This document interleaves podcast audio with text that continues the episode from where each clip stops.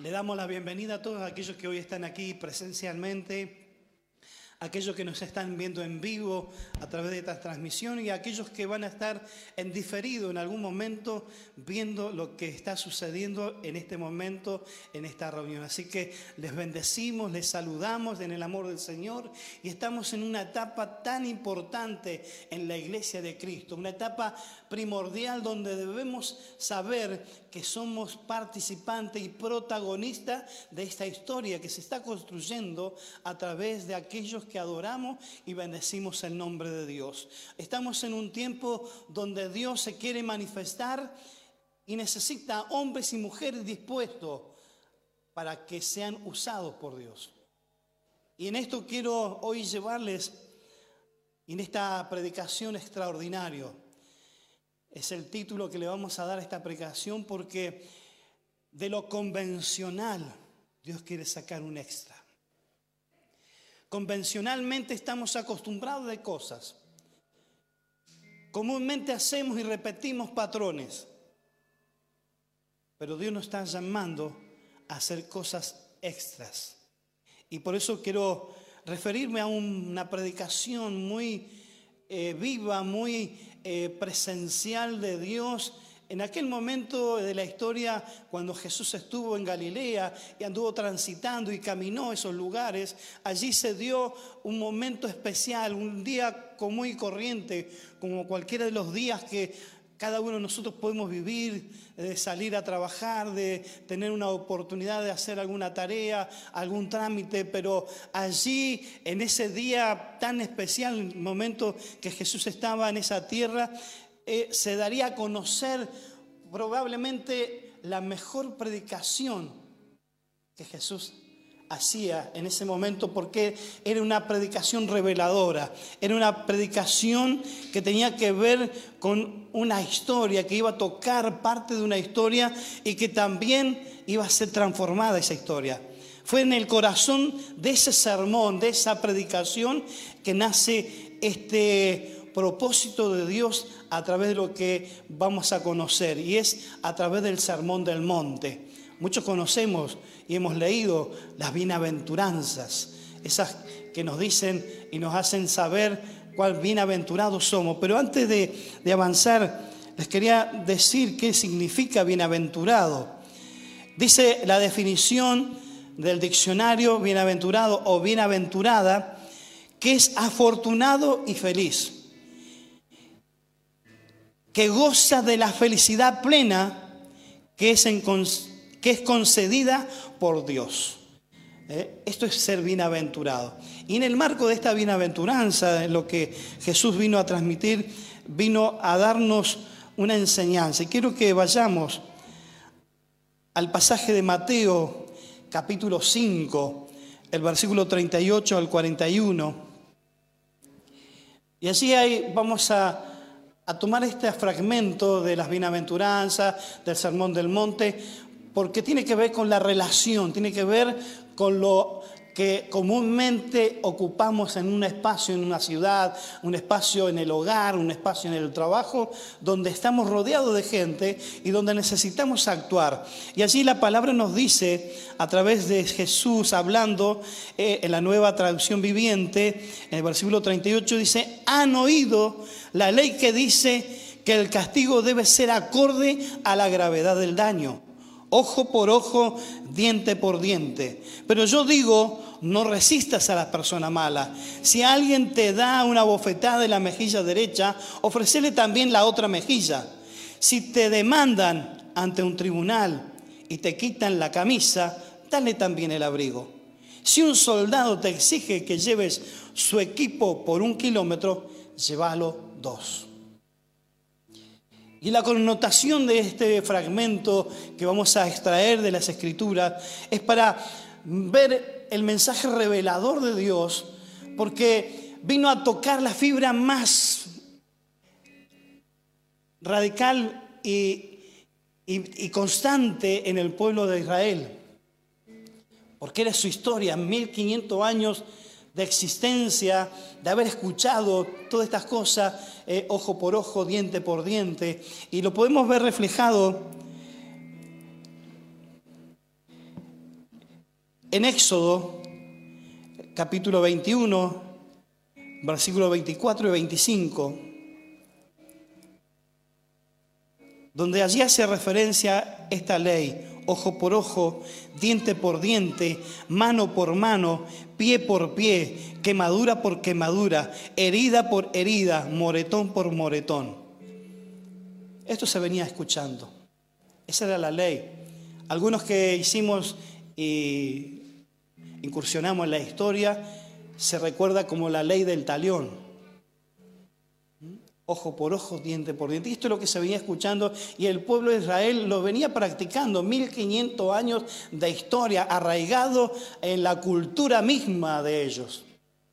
Y Jesús vino a poner, en, no sé si en tela de juicio, pero vino a manifestar algo distinto. ¿Habéis escuchado esto?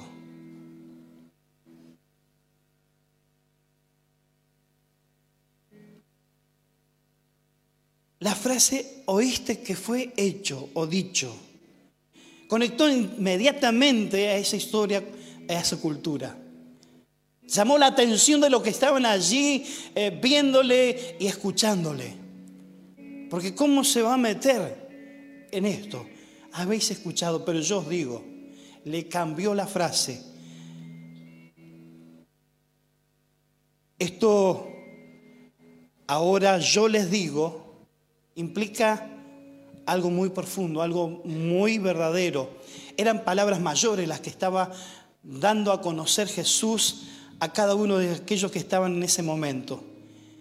Pero Jesús le estaba invitando a cada uno de ellos a abandonar lo conocido, a dejar esa zona de confort para que pudieran hacer un viaje sin retorno a la profundidad del corazón de Dios para establecer el reino de Dios en la tierra. Y eso tiene que ver con que Jesús venía planteando cosas importantes que debemos hacer, que eran propicias porque Él nos había llamado a una tarea, a una labor que necesitábamos hacer, que era conveniente que hiciéramos. Porque manifestaba, porque la enseñanza de Él, y aún aquí mismo en el capítulo 5, en el versículo 14, dice, ustedes son la luz del mundo. Como una ciudad en lo alto de una colina que no puede esconderse. Ustedes son la luz del mundo. Ustedes son los que tienen que mostrar mi gracia. Ustedes son los que tienen que alumbrar siempre arriba en una colina. Siempre recuerdo esto cuando leo este, esta parte, eh, yo soy muy común de ir hasta Picún Leufú a visitar a mi hija que hoy está acá. No lo hago tan seguido, pero para que mi yerno se quede tranquilo. Pero cuando estamos volviendo de allí y empezamos a agarrar y pasamos un poco el, ya el chocón, ya cuando uno viene en una bajada, ve las luces allá en la mano derecha, cuando uno viene bajando por esa cuesta, ve la luz y dice, el chocón. Ya uno ambientado en, la región, en el territorio que uno va caminando, ya sabe que eso es chocón. Pero llega un momento de cuando uno va avanzando en la ruta y ve para un lado izquierdo una franja de luces. Cutralcó. ¡Qué hermoso! En plena noche oscura, se ve allá una franja de luces. Así tiene que ser nuestra vida. Que la gente divise y que sepa dónde nos movemos, dónde estamos, el territorio que estamos abarcando, que vean en nosotros como esas luces y que sepan, ese es un hijo de Dios, esa es una hija de Dios. Está alumbrando, está mostrando lo que es. Y en esto de que somos la luz, nos dejó encomendada una tarea importante, pero muy relevante para nuestros tiempos.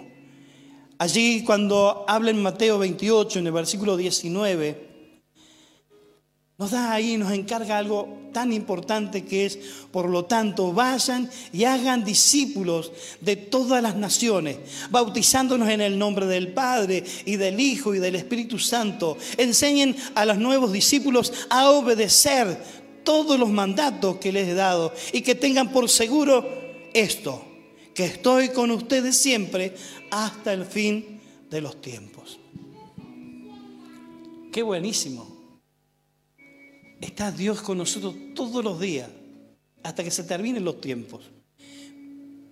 Pero guarda, hay una tarea que ocupar.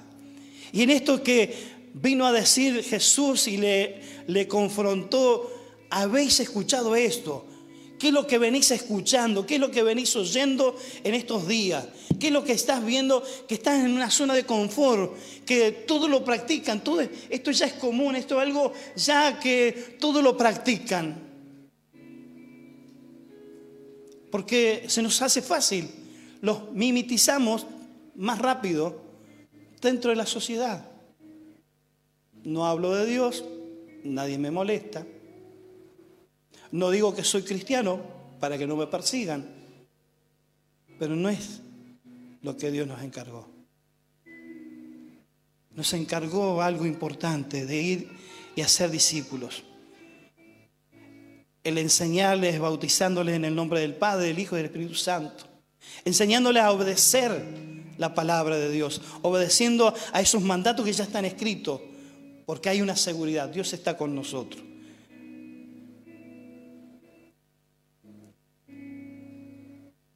Pero han oído esto. El castigo debe ser acorde a la gravedad del daño. Vos me las haces, vos me las pagás. Eso es lo que hoy la sociedad nos está diciendo. La persecución que está viendo hoy es porque se están dañando unos a otros, imitando como lo era la ley de ese momento, la ley del talión, esto que estaba en el Torá, ojo por ojo, diente por diente. Esta es la sociedad que hoy estamos habitando. Pero Dios nos está diciendo que dejemos lo convencional y empecemos a hacer lo extra. Esto que nos está diciendo el Señor a través de este pasaje donde nos está diciendo, ustedes escucharon esto, pero yo digo, pero yo le estoy afirmando, pero yo le estoy comunicando, no resistan a la persona mala. Y hoy la sociedad y nosotros mismos estamos resistiendo a veces a ese que viene maloliente, mal vestido. Y lo estamos rechazando porque está en esa situación. No rechacemos, porque para nosotros es una persona mala. Automáticamente usted ve a alguien con una capucha en la cabeza y ese es un chorro. Prejuzgamos Quizás puede ser cierto, pero la Biblia nos dice no resistan a esas personas. Ah, no es pañuelo verde esta, no, no. ¿Cómo vamos a ganar? ¿Cómo le vamos a mostrar el amor de Dios si le estamos rechazando? Por eso Dios nos dice a través de Jesús, pero yo digo, no resista a la persona mala. Si alguien te da una bofetada en la mejilla derecha, ofrecerle también la otra. Pero no te pongas a discutirle. No le pongas a, poner ahí eh, en, tela de juicio lo que está pensando, porque nosotros no tenemos ninguna manera, y eso ustedes dense en cuenta, que cuando hay alguien terco, cuando hay alguien que está eh, muy eh, ensimismado en ese concepto que tiene, muy difícil que con palabras lo convenzamos, pero con acciones vamos a ser diferentes. Por eso Dios nos vino a decir de ser el extra. Necesitamos mostrar el extra de Dios. Necesitamos nosotros vivir esto. Parece el reino del revés. ¿Cómo yo voy a pretender que me vuelvan a pegar si ya me pegaron? Vos no pienses como piensan los terrenales, vos pensás como piensa Dios, porque esto nos está revelando, Dios nos está diciendo, eh, si alguien te da una oferta en la mejilla derecha, ofrécele también la otra. Pero no, no, quedamos ahí solamente. Dice, si te demandan ante el tribunal y te quitan la camisa, dale también el abrigo. Y esto es una ley que debemos aplicar a nuestros días. Algo que no lo hace cualquiera, lo hace alguien que es extra, que es extraordinario, que es especial. Porque nosotros somos especiales. Del momento que ya Dios nos vio antes de la eternidad, nos predestinó a que naciéramos aquí a esta tierra y nos dio la oportunidad de nacer y allí empezamos a tener el llamado que muchos esquivamos y que otros hemos aceptado. Pero cuando llega ese momento, nos da la oportunidad, ese llamado, a ser limpiado, a ser purificado, a ser justificado por Dios. Decir, esto es lo que yo diseñé antes de la fundación del mundo y lo que yo ahora voy a, a respaldar. Esta es la persona, este es el hombre, esta es la mujer que yo diseñé ya, que yo lo predestiné para que estuviera, pero ahora reaccionó, aceptó mi llamado. Y en esto que Dios está trayéndonos esta revelación de que es algo totalmente contrario a lo que piensa la sociedad. Y aquí vamos a llegar a un punto donde dice, si un soldado te exige que lleves su equipo por un kilómetro, llévalo dos. Eso es lo que sucedía en ese momento cuando Jesús transitaba esa zona. Estaba el imperio romano dominando, estaban allí ellos siendo usurpadores del lugar, del territorio, pero también eran los que esclavizaban a la gente y lo hacían trabajar. Y llegaron a hacer este edicto de decir, si un soldado necesitaba ayuda, cualquiera que se le cruzaba y era judío, lo, tenía, lo podía tomar y decirle, bueno, llévame este aparato, tenés que caminar un kilómetro. Y Jesús le dice, para mostrar que son diferentes, que son del extra del Dios, que son la voluntad de Dios, hacelo dos. Y esta es la iglesia que Dios está pensando en este tiempo. No nos quedemos con que hagamos una milla, hagamos las dos. No nos quedemos con que nos quieren sacar cosas, ofrezcámosle algo más. Pero hoy se habla mucho de derecho. El derecho a esto, el derecho a lo otro. No quiero incursionar mucho en esto. Pero también hay obligaciones. Tenemos el derecho a la salvación, pero hay obligaciones que hacer. Hay procesos que pasar. Hay decisiones que tomar.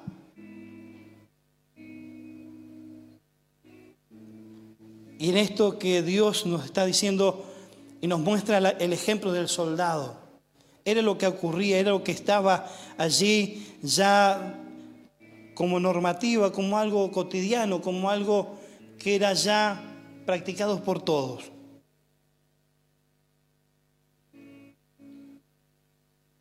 Ahora, ¿Cómo me relaciono con esta información hoy? ¿Qué debo hacer? ¿Hacia dónde creemos que podemos ir con esta información en estos próximos meses? ¿Qué puedo yo desarrollar?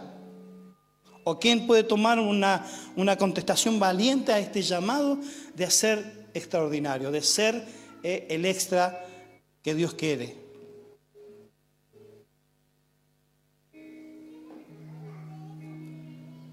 Este es un lugar donde no pueden ir todos. Porque no todos están preparados y quieren pagar el precio. Es un lugar donde podemos ir, pero va a costar llegar porque hay un precio que pagar. Se trata de algo que es increíble, es algo que no podemos, nuestra mente finita no logra desarrollar. ¿Cómo me voy a dejar pegar? ¿Cómo me voy a dejar saquear? ¿Cómo me puedo llevar a que otro haga de mí lo que quiera. Ah, no, no, no, no, no. A mí acá no me van a poner el pie encima. Ah, no, no, no, no, no.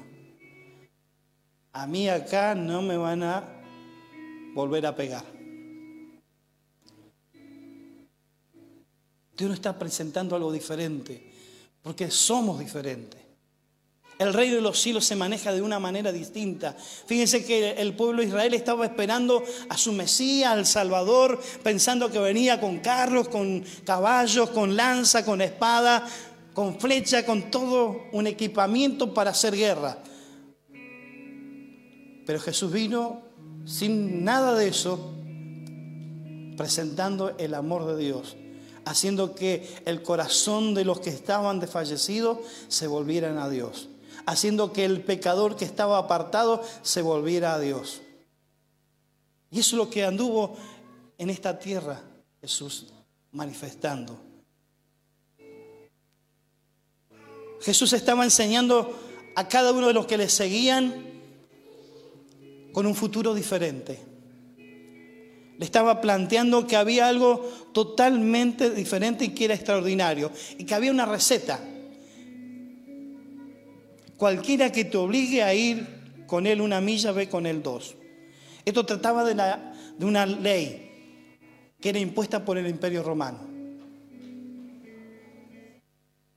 Y yo recordaba en estos tiempos atrás, cuando escuchaba de Japón, la manera de manifestar de Japón, no era quitar tiempo de trabajo, sino que trabajaban más.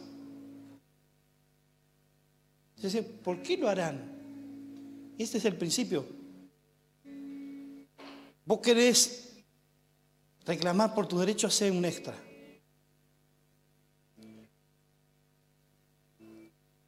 Ah, no, yo tengo derecho a ganar más. Pum, pum, pum, pum. Y, vamos, hacemos el piquete y agarramos el bombo. Pum, pum.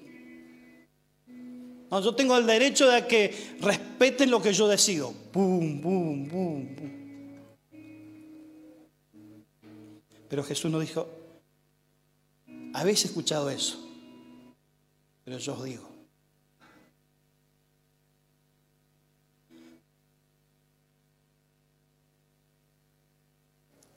Nosotros somos la iglesia que vamos a producir la milla. Y el que esté de acuerdo a hacer la milla es el que va a pagar el precio. El que va a estar atento a lo que va a desarrollarse, el que no se va a limitar en las acciones que debe hacer y que va a poder incursionar más allá de su razonamiento y de su pensamiento. Imagínate la sorpresa que tenía ese soldado romano cuando le decía, llévame esto. Y cargaban y salían. Y pensando que eh, en la milla iban a hacer esto, y siguieron caminando. ¿Este qué le pasó? Ya lo dominé a tal forma que no, no, no pensaba eso. Si el compromiso es una milla. No, no, algo está pasando algo está sucediendo, algo se está rompiendo, algo no está bien.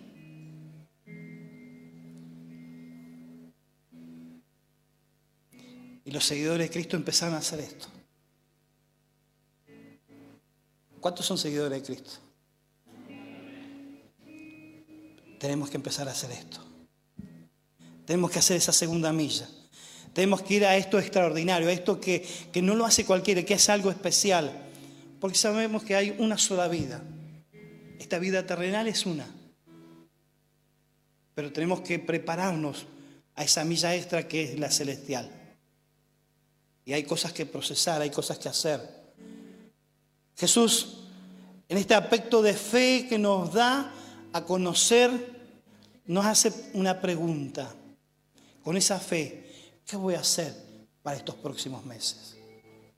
Con este conocimiento, ¿qué voy a hacer para lo que viene?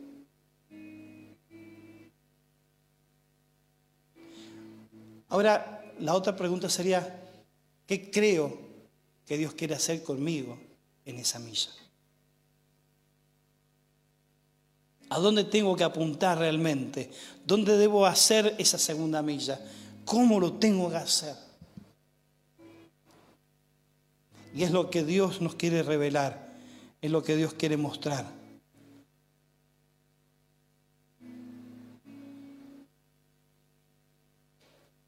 Él nos dice y nos promete que está todos los días con nosotros. Y, como le dijo ahí a Josué en el capítulo 1, el versículo 9, mi mandato es, sé fuerte y valiente. No tengas miedo ni te desanimes, porque el Señor tu Dios está contigo donde quiera que vayas. Tienes que ser fuerte y tienes que ser valiente. No te desanimes. Las cosas van a suceder, van a pasar. Son cosas que no entendemos, son cosas que de repente nuestra mente finita no logra interpretar. Pero sí tengo que saber que si Dios está conmigo, todo lo puedo en Cristo que me fortalece. Si Dios tiene destinado que yo tenga que hacer algo diferente, se tiene que levantar alguien que diga y pueda hacer algo por la política. Hay alguien que se tiene que levantar y puede hacer algo por el sindicato. Hay alguien que se tiene que levantar y poner algo diferente y haciendo la milla extra en el colegio, en el, en el secundario, en el primario, donde quiera que sea, en el club. Tiene que haber alguien que haga la milla extra. Porque esa milla extra es la que va a dar eso especial que la gente va a empezar a observar. Porque una luz que está en la colina va a poder alumbrar. Entonces Dios nos está desafiando a este tiempo a ser la iglesia de la milla. No nos quedamos con que ya estoy en la iglesia, ya eh, hice mi trayectoria, tengo un tiempo ya definido de haber servido al Señor, ahora me quedo en casa y me miro media mañana siguiendo Netflix. No está mal que lo haga, pero vamos a dar prioridades. Si quieres ser un extra, si quieres ser el extraordinario, el especial de Dios, tenés que hacer algo. No nos vamos a quedar con el conocimiento básico que vengo a la reunión, escucho al pastor, escucho al que predica y con eso, gloria a Dios. Tengo que hacer un extra. Tengo que meterme a indagar temas que hoy son necesarios y que están siendo hoy abordados por gente que no sabe, no entiende y quiere enseñar. Pero tiene que aparecer ese que está extra. Ese que dice va que una milla, pero va a ser el, el extra, la otra milla. ¿A qué estás dispuesto hoy, iglesia? ¿A qué estás dispuesto, hombre y mujer, que estás sirviendo a Dios? ¿A qué estás dispuesto? Porque Dios nos está convocando desde aquel momento de ese sermón glorioso y que movió los cimientos de muchos conocimientos. Dios nos está llamando a hacer ese extra. El sermón del monte, Jesús enseñó principios que hacen la diferencia. ¿Vos querés marcar esa diferencia? ¿Querés ser esa iglesia o querés ser ese individuo que estos próximos meses va a vivir lo extraordinario, que va a vivir lo extra de Dios, que va a comenzar a visualizar cosas que antes no habías mirado? Soy, estoy hablando a gente entendida. Porque yo solamente soy el canal de bendición de Dios trayendo esta palabra, pero el Espíritu Santo es el que está trabajando en vos, el que te está motivando, el que te quiere sacar de la zona de confort, esa zona donde estamos tranquilos, tengo mi sueldo, tengo mi auto, tengo mi casa, ya está todo hecho, estoy bendecido. No termina nuestra tarea en tener todas esas cosas. Nuestra tarea sigue avanzando porque hay otro que no tiene casa, hay otro que no tiene vehículo, hay otro que está viviendo mal, hay otro que algo tenemos que hacer. Por eso necesitamos el de la milla extra. Recuerden que como contacto de vida tenemos un proyecto de poder hacer algo extra por la sociedad. Pero está truncado porque no hay gente. Porque no hay gente que quiera hacer extra. En los trabajos sí somos dispuestos a hacer las extras, porque nos pagan bien. Y en Dios no podemos ser extra. Vengo a la reunión y ya cumplí. Pastor, véame, acá estoy. ¿eh? Ya vine a la reunión. Dios te dice, habéis escuchado esto. Pero yo os digo, haz esto. Si el pastor te pide que venga a lavar el baño, limpia el patio también. Ah, no, pero se está abusando de mí. Entonces no entendimos el código del reino. Ah, no, yo tengo mi trabajo y no puedo hacer más que esto. Tengo mi profesión, mi oficio extra. Porque el reino de los cielos lo fundamentan los extras. Y el extra sabe que tiene que pagar un precio. Sabe que va a tener que bajar de un colectivo, caminar, sabe que va a tener que gastar nafta en el vehículo que tenga, va a tener que saber que va a tener que perder una mañana porque se está haciendo algo. No sé si ustedes se dieron cuenta, hay un, parche, ahora hay un tipo trapecio ahí. Había una tremenda grieta porque había una pérdida de agua del vecino. Mucho tiempo estuvo. Pero uno que dijo, yo quiero ser un extra. Y vino dos días. Y ven lo que está hecho. Pero para remate, estaba terminando todo eso. Pastor, hay humedad todavía. ¿Cómo si ya se cortó, ya lo arreglaron? Claro, había una nueva pérdida. Así que la zona de abajo ya está como soplada y en cualquier momento revienta. Pero no se haga problema, pastor. Vaya, hable con el vecino que lo arregle y yo vengo a arreglar eso. Cuando se caiga. Un extra. Eso es lo más lindo. Pero podemos hacer extras de muchas cosas. Hay gente que está necesitando que alguien le lleve una palabra de aliento. Y solamente los extras lo pueden hacer. Porque indagaron, porque se ocuparon, porque eh, vieron que había algo que lo podían hacer y que la escritura le inspiró. Y dice, bueno, esto voy a hacer.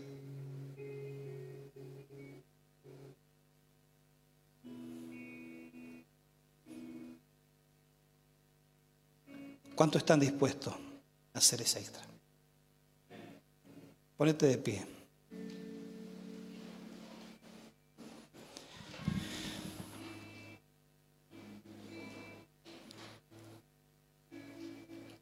Porque Dios bendice a los que tienen hambre y sed de justicia, porque serán saciados. Es una de las bienaventuranzas. El que tiene hambre y sed de justicia y tiene que ver con todo lo que eh, podemos hacer hay veces que nos va mal porque tenemos malas decisiones, pero hay veces que son las ocasiones y que no hay alguien que esté atento a lo que Dios hace. Pero siempre tiene que haber un extra que pueda dar una solución.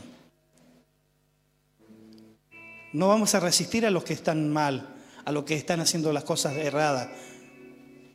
Ustedes van a ver que aquí en el templo y van a enterarse de cosas que hacen alguien o, que están haciendo y lo ven acá dentro del templo. Ustedes no crean que estamos permitiendo el pecado. Lo que estamos haciendo es no resistir al mal. Que es diferente. Porque acá adentro no están todos los santos, estamos todos los pecadores. Porque cuando estamos acá adentro estamos diciendo, Señor, yo dependo de vos. Si yo estoy sin vos, allá afuera hago cualquier cosa, me las mando. Pero cuando estoy adentro y estoy bajo tu servicio y estoy haciendo tu voluntad, estoy diciendo soy un pecador arrepentido y que no quiero pecar más. Porque eso es lo que somos acá adentro. Nadie es más santo. A nadie le vamos a hacer una lápida y un monumento diciendo San Iván. El San Iván no existe. Existe un hombre arrepentido que es pecador que solamente funciona como pastor, pero que si está fuera puede ser un pecado como cualquier otro. Entonces la Biblia me dice que yo tengo que mirar a mi prójimo, amarlo como a mí mismo. Y a mí no me gustaría que me rechazaran. A mí no me gustaría que me dijeran que soy un pecador y que no tengo oportunidad. A mí me gustaría que me digan si fallé, que me digan, tenés una nueva oportunidad, Dios te puede perdonar, pero arrepentiste. A mí me gustaría que me dijeran que soy lindo, aunque no lo soy. Pero porque no miran a este feo, pueden estar mirando a Cristo a través de mí. Entonces, así lo abrazo, lo sostengo, lo contengo. Es un tiempo maravilloso de la iglesia, pero tenemos y necesitamos tener este concepto, porque si nosotros no hacemos esto, muy difícil que se sostenga un avivamiento. Entonces, ¿todos queremos un avivamiento? ¿Vamos a pelear por ese avivamiento? ¿Vamos a trabajar por ese avivamiento? Bueno, empecemos a hacer estas cosas. No te sientas que alguien te quiere usurpar, alguien que te quiere sobrepasar, alguien que te quiere pisotear. Una vez mi pastor me dijo, eh, le digo, ¿por qué tanta persecución? Y porque siempre necesitamos una piedra para cruzar al otro lado, me dice. Hay veces que puede ser esa piedra que para otro puede hacerle cruzar un charco. Pero recordad que el que da la recompensa es Dios. Y si vos lo decís, Señor, gracias porque soy esa piedra para que mi hermano pueda cruzar a su victoria. Gracias, Señor, porque pude ser esa piedra que le diste la oportunidad para que crezca. La gloria es tuya. Cerra tus ojos y hacer tu oración íntima en este momento al Señor para decirle a Dios, o sea, yo no, no quiero manipular tus sentimientos, sino que quiero que el Espíritu Santo te empiece a convencer. Recuerden que hemos hablado de la diferencia que hay entre la verdadera victoria que tenemos en Cristo Jesús a la victoria que podemos nosotros crear por nuestra constancia, porque tenemos una capacidad. Eso es una verdad falsa. No tenemos victoria por nuestra fuerza. Nuestra victoria está radicada en lo que hizo Cristo Jesús por nosotros.